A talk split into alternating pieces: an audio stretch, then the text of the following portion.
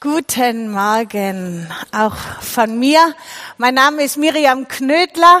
Ich freue mich sehr, dass ich heute predigen kann. Gestern Morgen saß ich noch in der Notaufnahme mit einem Auge fett zugeschwollen. Das wäre echt kein schöner Anblick für euch gewesen. Jetzt habe ich ein bisschen Hilfe bekommen. Salben und Rotlicht hilft bei Gerstenkorn. Nice fact to remember. Jedenfalls, ähm, das Auge wird wieder größer, aber wenn ich euch ein bisschen schief angucke, dann wisst ihr, woran es liegt. Dann wisst ihr, woran es liegt. Ha. Das Gebet, das Gebet, ein Riesenthema. Viele Leute haben gute Bücher darüber geschrieben. Ich reise heute nur persönlich eingefärbt zwei Aspekte an, nämlich eine Einladung ist das Gebet und ein Lernfeld und ein Lernfeld, eine Einladung und ein Lernfeld. Und ich starte einfach direkt los.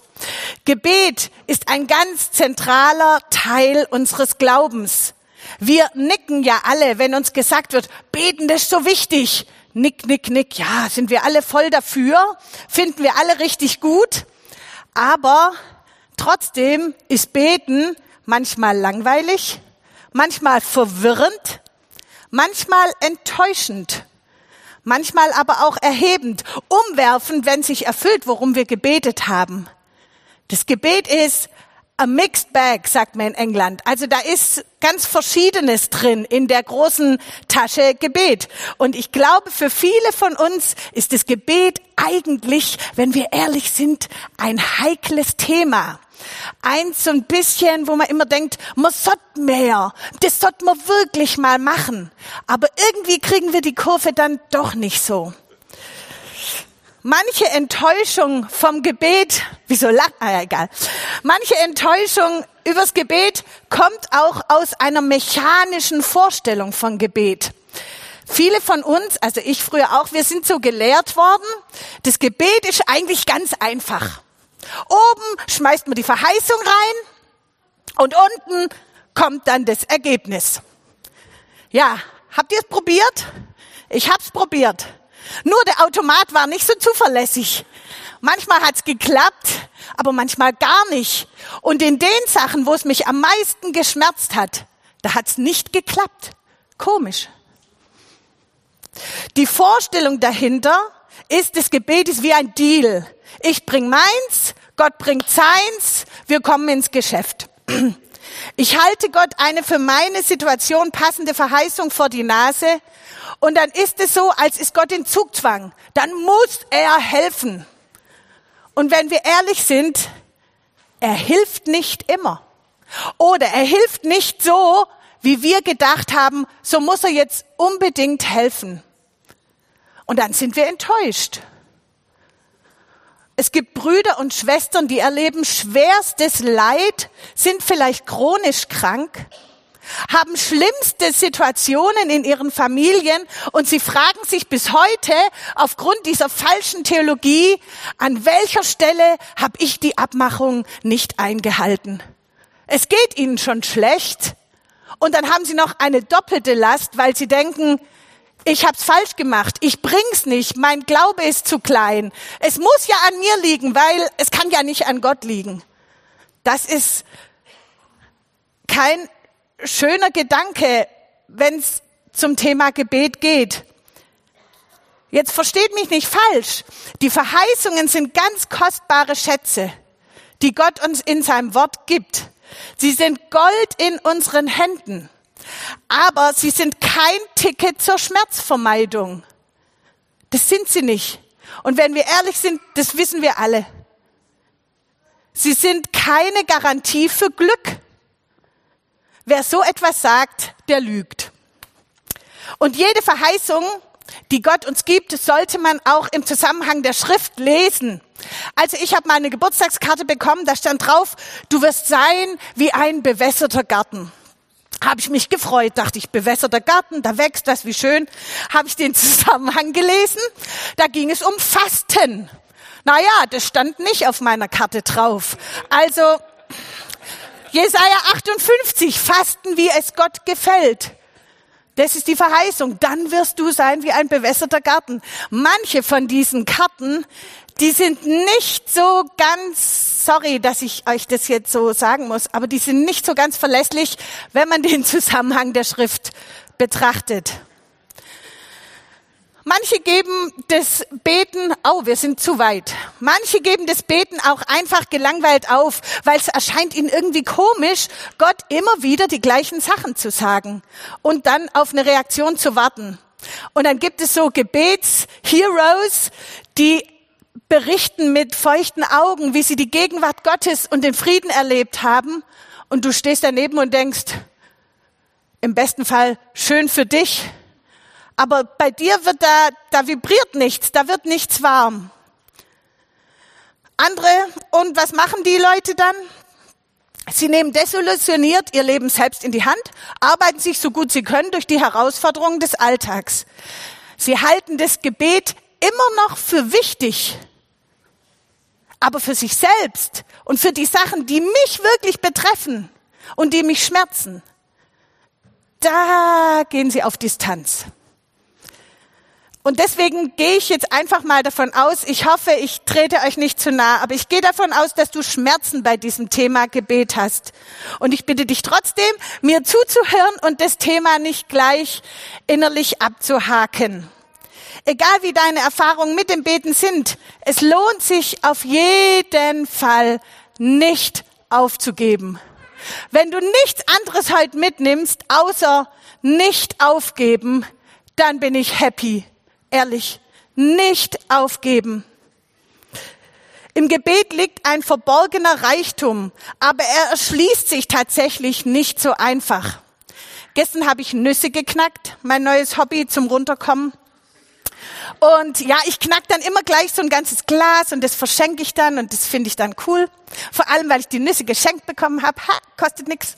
Jedenfalls, ich knack da die Nüsse und ich denke, ein bisschen so ist das Gebet. Außen ist es hart. Es kann auch mal sein, dass du dir weh tust, je nachdem, was du für einen Nussknacker hast. Und du musst da eine Weile popeln und machen und tun, bis du wirklich an die Nuss rankommst. Und so ähnlich ist es mit dem Gebet auch. Aber eins ist mir so neu klar geworden im letzten Jahr, also in diesem Jahr. Was für eine erstaunliche Einladung ist das Gebet. Es ist die Einladung hinein in eine Freundschaft mit Gott. Gebet hat so viel mit Kommunikation zu tun und es ist ein Wunder, was wir niemals verstehen. Der große Gott interessiert sich für meine alltäglichen Kleinigkeiten. Stefan, kannst du noch mal zurück, bitte? Wie war dein Tag? Nochmal weiter zurück. Du warst echt im Tempo. Genau, hier sind wir. Wie war dein Tag? Warum bist du unruhig? Wie geht es dir? Das sind Fragen, die uns Freunde stellen oder ein Ehepartner, auf jeden Fall, wenn er auf einem Kommunikationsseminar war, hoffentlich sonst auch. Und das sind auch Fragen, die Gott uns stellt. Wie war dein Tag? Warum bist du unruhig? Vor was fürchtest du dich heute? Wir hören das manchmal nicht, aber das heißt nicht, dass Gott uns das nicht fragt. Wie, wie geht's dir eigentlich? Wir sind zugedingst mit allem möglichen anderen, aber Gott stellt uns Fragen und er hört uns zu. Er will mit mir Gemeinschaft. Er will auch mit uns zusammenarbeiten. Das nennt man dann Fürbitte. Er freut sich auch, wenn ich ihm zuhöre. Im Gebet, ich sag euch, da warten echte Abenteuer, die man leider leicht verpassen kann. Zu unserem Glauben gehört ja immer, es geht um eine persönliche Beziehung. Ja, wer evangelikal, Pfingstler, wie immer du dich nennst, wenn du irgendwie in einer Freikirche zu Hause bist, dann sagst du, zu unserem Glauben, dass wir Christen sind. Wir haben eine persönliche Beziehung zu Gott. Tausendmal gehört den Satz, wenn du christlich aufgewachsen bist, auf jeden Fall. Ja. Und es stimmt. Gott ist ein persönlicher Gott. Er ruft nicht in die Menge. In Johannes 10 können wir lesen, Jesus ruft seine Schafe mit Namen. Er ruft also nicht, hey Skala, hey Schorndorf, kommt mal alle, sondern er sagt, jetzt könnt ihr alle eure Namen einsetzen. Genau. Also es ist wirklich eine persönliche Beziehung. Aber ganz komisch, wenn es dann wirklich persönlich wird, also nur Gott und ich, dann werden wir schüchtern. Dann kriegen wir Angst. Dann ziehen wir uns auf sicheres Terrain zurück oder lassen uns von tausend Sachen ablenken. Ist es nicht so? Geht es euch auch manchmal so? Wir sagen, ja, ja, Gott ist mein Freund. Wir leben mit Jesus in einer persönlichen Beziehung. Und das wirklich Persönliche, das Eins zu Eins, uh, da sind wir manchmal gar nicht so sicher. Da ziehen wir uns zurück und denken, ja, ich kenne die Bibelstelle schon, lese ich lieber die irgendwie. Gott sucht unsere Nähe, unsere Aufmerksamkeit. Er lädt uns ein, in der Verbindung mit ihm zu leben und aus seinen Quellen zu schöpfen. Und ich sag euch, seine Quellen sind einfach ein anderer Schnack. Also da gibt es Frieden. Jesus spricht, ich habe Johannes Evangelium gelesen, ich war so platt. Kurz vor seiner Kreuzigung sagt Jesus zu den Jüngern, das sage ich euch alles, damit meine Freude bei euch ist. Weiterhin sagt er, das sage ich euch alles, damit ihr meinen Frieden habt. Denke ich, Frieden, Freude, ey, der geht ans Kreuz und der weiß genau, was ihn erwartet. Und er redet von Frieden und von Freude. Da gibt es Tiefen in diesem Topf, die haben wir noch nicht ausgeschöpft. Und es hat mit unserer Gebetsmüdigkeit zu tun. Das glaube ich schon. Jetzt kommt der Vers, der hier schon so lange steht. Den konntet ihr jetzt alle schon studieren die Einladung des Gebets. Dann sagte Jesus, kommt alle her zu mir, die ihr müde seid und schwere Lasten tragt. Ich will euch Ruhe schenken. Nehmt mein Joch auf euch. Ich will euch lehren, denn ich bin demütig und freundlich. Freundlich manchem christlichen Social Media Poster wäre das jetzt auch mal eine Nachricht. Freundlicher Gott haben wir. Ich bin freundlich und eure Seele wird bei mir zur Ruhe kommen. Denn mein Joch passt euch genau. Und die Last, die ich euch auflege, ist leicht. Was ist das für eine Einladung? Nun, Jesus lebt nicht mehr wie vor 2000 Jahren in Galiläa. In dem Sinne, kommt zu mir, funktioniert ja so nicht mehr. Wir können ihn nicht besuchen, wie wir unsere Großeltern oder Eltern oder irgendjemand besuchen können. Das heißt, kommt zu mir ist eine Einladung in die Gemeinschaft, in die Nähe, in das Gebet. Ich kann das nicht anders verstehen. Kommt zu mir. Nochmal lädt er ein, Johannes 7, Vers 37. Am letzten Tag, dem Höhepunkt des Festes, stellte Jesus sich hin und rief der Menge zu, wenn jemand Durst hat, soll er zu mir kommen und trinken. Ich glaube nicht, dass Jesus gemeint hat, hier ist äh, dass er mit lauter 0,5 Wasserflaschen da gestanden ist in Jerusalem und die verteilt hat. Ich glaube, dass Jesus hier über Lebensdurst spricht und dass er sagt, kommt zu mir, bei mir gibt's das. Aber oh, oh, ah, wie oft scheitert es an unserer Aufmerksamkeit. Und ich weiß auch nicht, wie viele damals zu ihm gekommen sind. Wie oft scheitert es daran, dass wir nicht zu ihm kommen? Die wichtigste Währung, heute lernt ihr was Neues, versprochen. Die wichtigste Währung ist nicht Geld. Die wichtigste Währung ist unsere Aufmerksamkeit. Nun, mit unserer Aufmerksamkeit lässt uns mittlerweile im digitalen Zeitalter lässt sich sehr viel Geld verdienen. Aber der erste Schritt, womit große weltweite Firmen Geld verdienen im Netz, ist unsere Aufmerksamkeit, unser Hinschauen. Google und Co. engagieren die klügsten Köpfe, zahlen die größten Gehälter, um den Zugriff auf unsere Aufmerksamkeit zu verfeinern. Das ist der entscheidende Kampf. Hier ist ein Schlachtfeld. Wer bekommt meine Aufmerksamkeit? Und bei diesem Thema wird im digitalen Bereich mit harten Bandagen gekämpft. Immer lauter, immer greller, immer personalisierter, immer schneller, immer verrückter. Und auf der anderen Seite, auf der anderen Seite wartet Gott, der Vater, geduldig darauf, dass ich zu ihm komme und ihm meine Aufmerksamkeit schenke. Das ist ein großes Gut, das du hast. Tu das nicht klein. Deine Aufmerksamkeit. Wo schaust du hin? Das ist eine große Sache. Wichtiger wie Geld, finde ich. Alright, wherever that came from. Ja, manchmal kommt es mir so ein bisschen vor wie beim verlorenen Sohn. Ihr kennt ja die Geschichte vom verlorenen Sohn. Oder wer sie, ja, der kann nachher kommen. Ich erzähle dir die gern nochmal. Ist die schönste Geschichte meines Lebens. Jedenfalls, der verlorene Sohn, der ist so überzeugt, weit weg vom Vater, in der Ferne. Da ist das Wahre, da ist das Echte, da ist das sprudelnde Leben. Da zieht's mich hin. Der ist so überzeugt. In der Ferne ist tausendmal besser, wie beim Vater. Und der Vater lässt ihn ziehen, er geht dahin.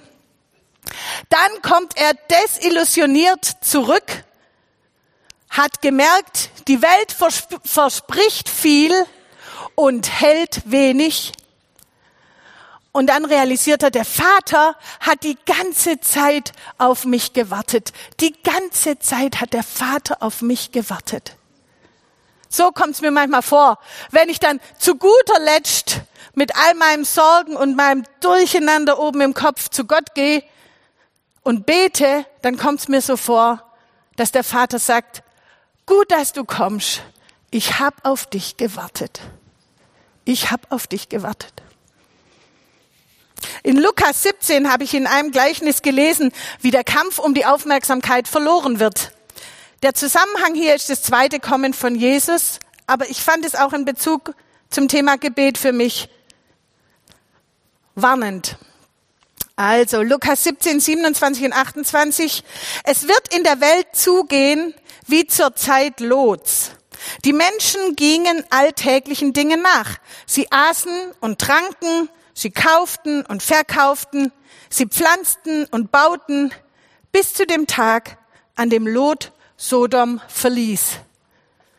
An einer anderen Stelle gibt es so was ähnliches mit Noah, dass es so war, kurz bevor die Sintflut kam. Sie haben gekauft und verkauft, gepflanzt, gegessen und getrunken. Und bei Noah steht noch, sie haben geheiratet und, sich und sind verheiratet worden. Bis an dem Tag. Und ich denke manchmal, hier werden doch keine schlechten oder unmoralischen Sachen beschrieben. Hier wird ganz nüchtern festgehalten, worum sich die Aufmerksamkeit der Menschen gedreht hat. Und alles an sich, also versteht mich nicht falsch, das war alles nicht schlecht. Nur angesichts der großen, ewigen, unglaublichen Einladung Gottes kommt es einem beim Lesen total tragisch vor, dass die Menschen halt dem Üblichen nachgegangen sind und die ewige Einladung Gottes entweder nicht verstanden haben oder einfach abgeschmettert haben. Gott lädt dich ein. Gott lädt dich ein, bei ihm zu sein und ihm alles zu sagen. Gott lädt dich ein, ihm zuzuhören und aus ihm zu leben. Und ich bitte dich einfach heute, nimm diese Einladung wieder an. Das Gebet ist auch ein Lernfeld. Ein Lernfeld, das bedeutet, man kann beten lernen. Es liegt nicht außerhalb unserer Möglichkeiten. Das war einmal so, dass die Jünger Jesus gebeten haben, Herr, lehre uns beten. Ich komme da nachher noch drauf. Und Jesus sagt nicht, oh nee, das geht nicht. Ihr betet einfach so von innen raus, wie euch das gerade so geschenkt ist. Und wenn euch nichts geschenkt ist, betet ihr halt nicht. Nee, so hat Jesus nicht geantwortet.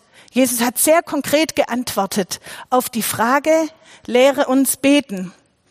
Aber bevor ich darauf eingehe, will ich euch noch kurz dieses äh, John Mark Comer Zitat geben, damit auch unsere Sicht von Gebet ein bisschen erweitert wird. Mir hat es sehr geholfen. Es gibt nämlich vier Formen nach John Mark Comer und man findet die auch alle in der Schrift.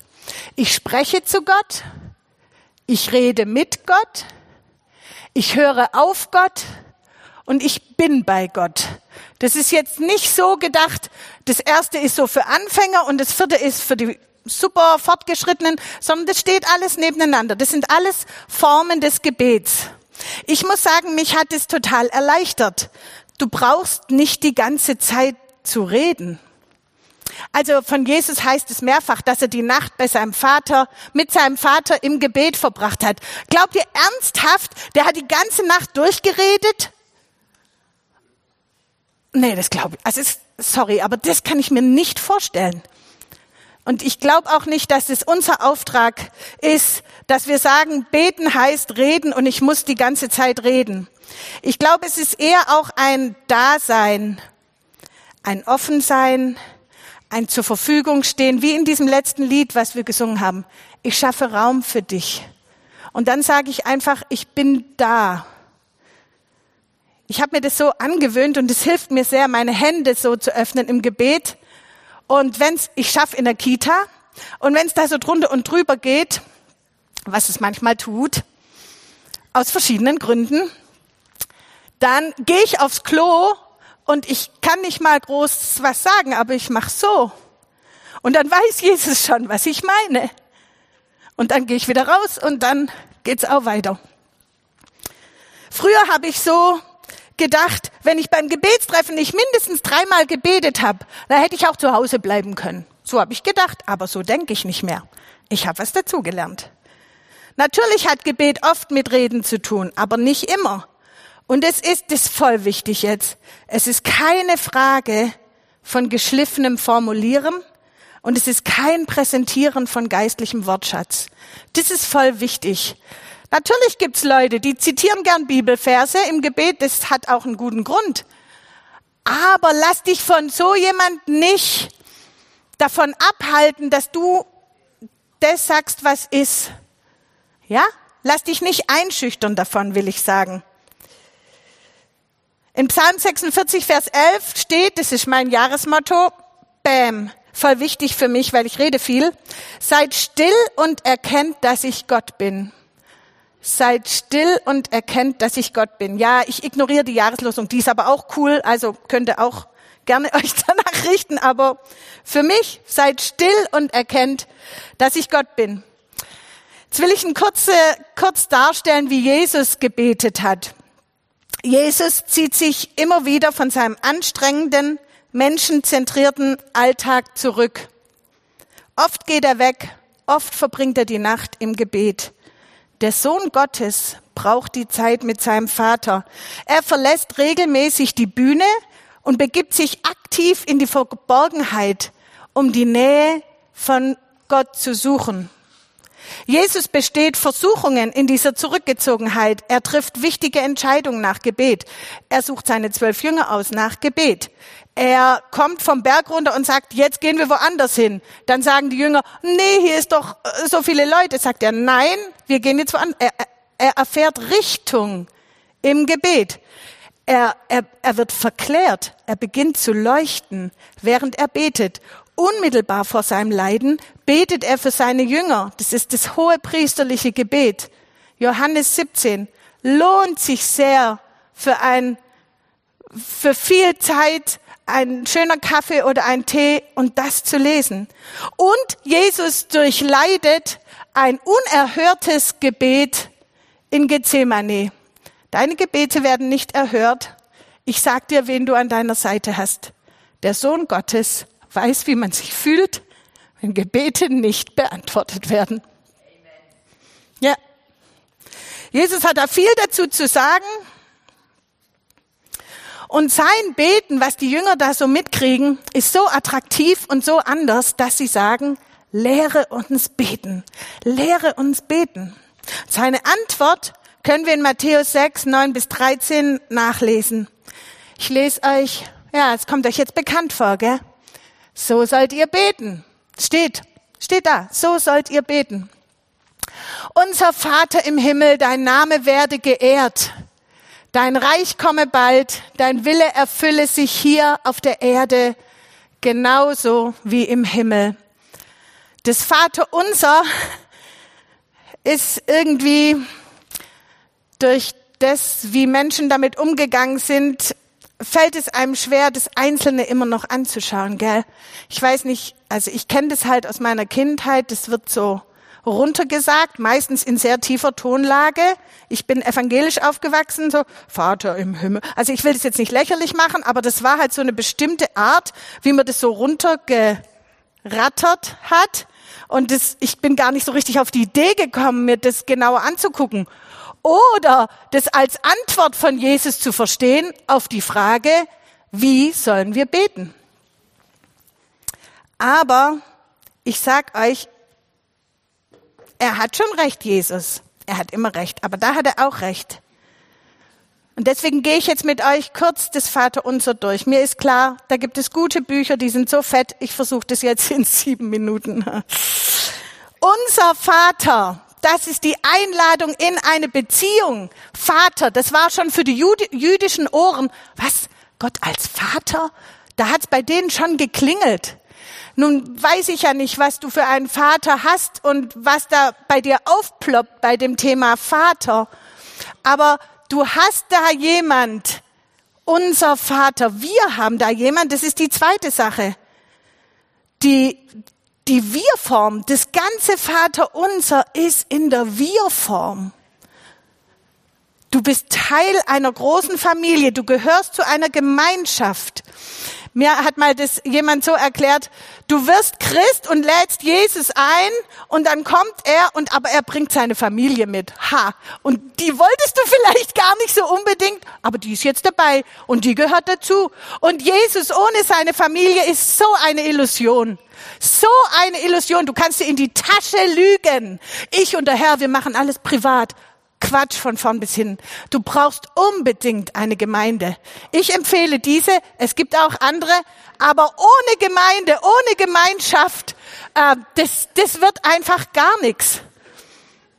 Gemeinde hier und Gemeinde weltweit und das Beten in Gemeinschaft ist leichter. Es hilft meinem Abgelenktsein und es verbindet uns. Unser Vater im Himmel nun, im Himmel denkt man erstmal weit weg, oder? Guckt mal hoch und denkt, ja, nee, das kann es auch nicht irgendwie sein. Nun, im Himmel könnte man theoretisch auch übersetzen mit in der Luft. Schon mal gehört?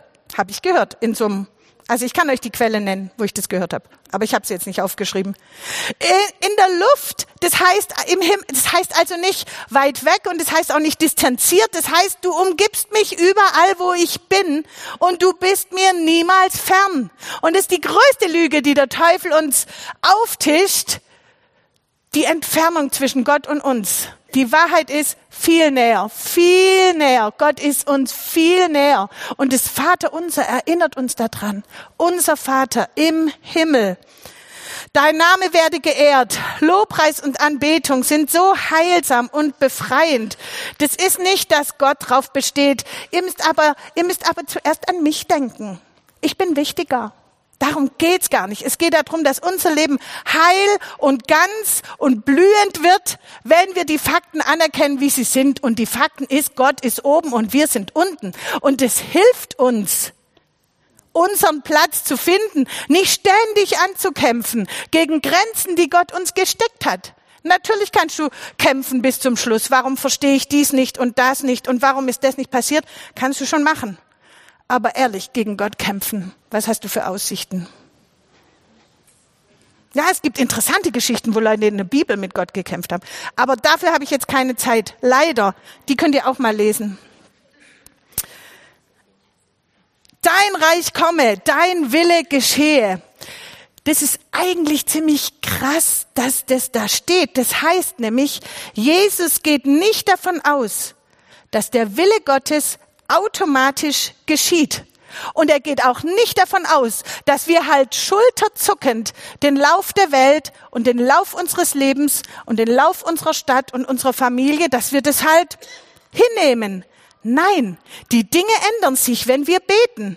Und deshalb ist dein Reich komme, dein Wille geschehe, ein mega Abenteuer, ein Raum der Fürbitte, wo wir mitmachen können. Und da lädt Gott uns ein. Unser tägliches Brot, damit fange ich am wenigsten an. Wenn ich bete, unser tägliches Brot gib uns heute. Also ich faste manchmal und dann sage ich so zu Jesus, ah, das kann ich heute weglassen. unser tägliches Brot gib uns heute, brauche ich ja heute nicht. Und dann höre ich, unser tägliches Brot gib uns heute.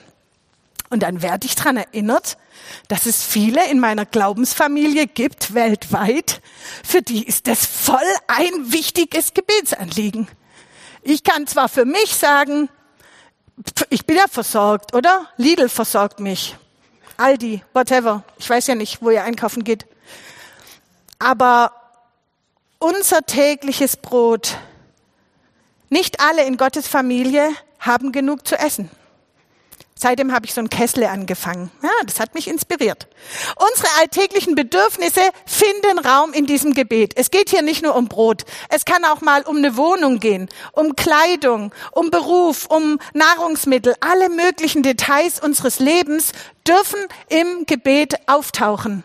Unser tägliches Brot könnt ihr verstehen wie eine Überschrift über ganz viel Kleinigkeiten oder Sachen, die, wo wir vielleicht manchmal denken, Ah, das kann ich jetzt nicht Jesus sagen. Der hat andere Sachen zu tun. Der ist gerade in der Ukraine und, und im Gazastreifen beschäftigt. Ja, das ist er, aber er hat auch die Möglichkeit, die wir nicht haben, kleine Dinge gleichzeitig zu machen. Entschuldigung.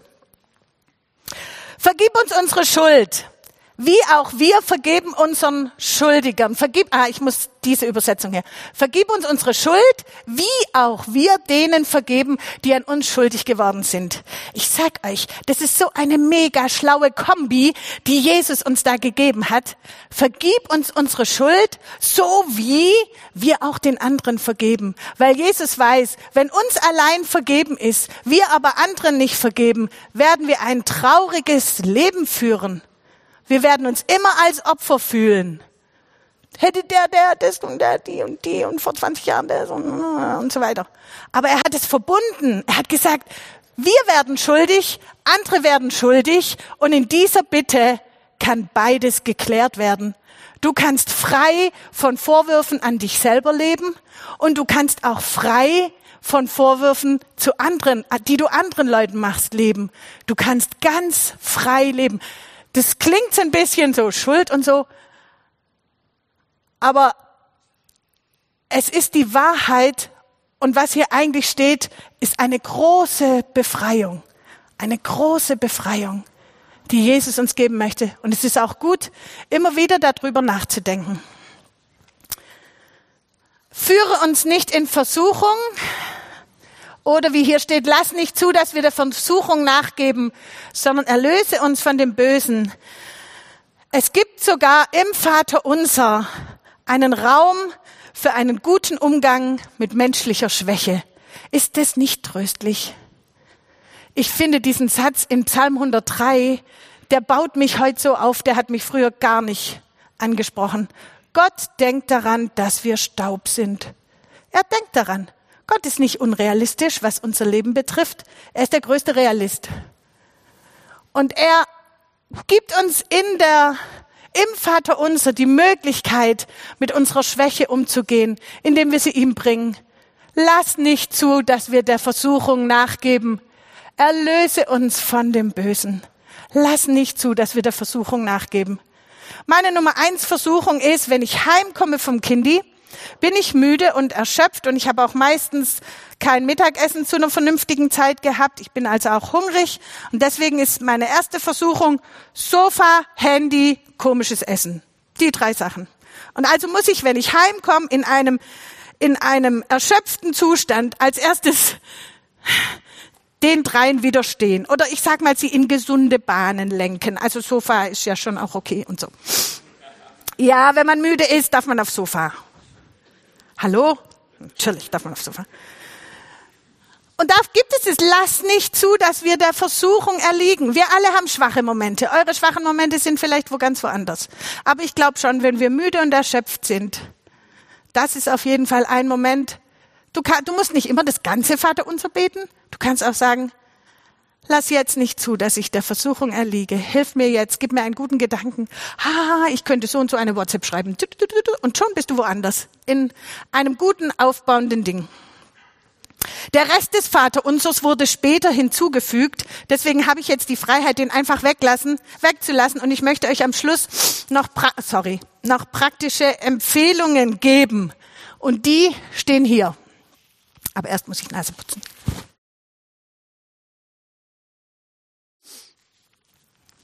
Praktische Vorschläge. Bete laut. Wenn man alleine betet, denkt man, ja, Gott kennt ja auch die Gedanken und das stimmt. Aber es ist für dich selber, dass du nicht abgelenkt bist. Es ist gut. Also du musst auch nicht die ganze Wohnung zusammenbrüllen, aber bete so, dass du es selber hörst. Bete laut.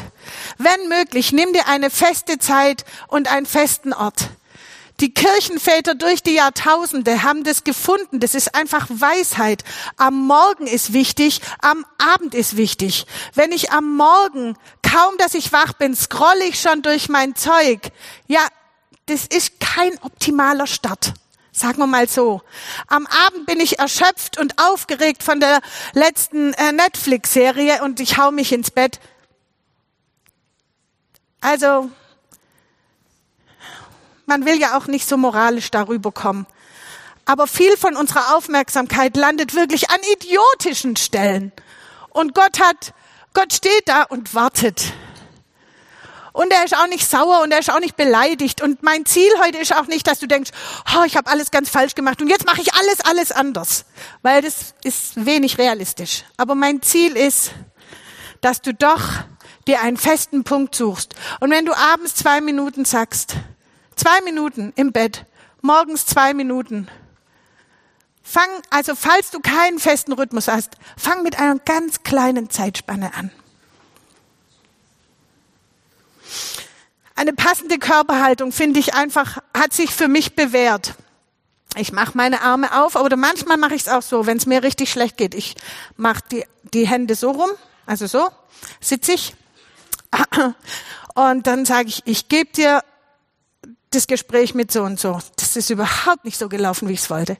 Mache ich die Hände auf und drehe ich die Hand wieder um und sage, ich gebe dir meinen Plan, das und das zu machen und ich habe es einfach nicht hingekriegt und ich fühle mich schlecht jetzt deswegen. Mache ich meine Hände auf. Ich komme mit offenen Händen. Natürlich kann man in jeder Position beten. Man kann auch in seinem Bett liegen und mit Jesus reden. Man kann auch auf dem Klo sitzen und mit Jesus reden. Man kann das alles machen. Aber es hilft, wenn du ein fest, wenn, wenn du eine feste Körperhaltung, also die Körperhaltung ist nicht egal. Es ist auch gut, wenn du für dich selber nicht so richtig weiterkommst. Warum sagst du nicht zu Jesus, lehre mich beten? Hey, die Jünger haben das gemacht. Das kannst du auch machen. Und dann kannst du mal sehen, was Jesus, wo er dich hinführt. Und eine Sache ist auf jeden Fall, so, so, so viel leichter in Gemeinschaft. Ich habe das so oft erlebt. Ich habe irgendwann ein Commitment gemacht, dass ich zu dem Dienstagsgebetstreffen kommen will. Und oft komme ich dahin und denke, ach ja.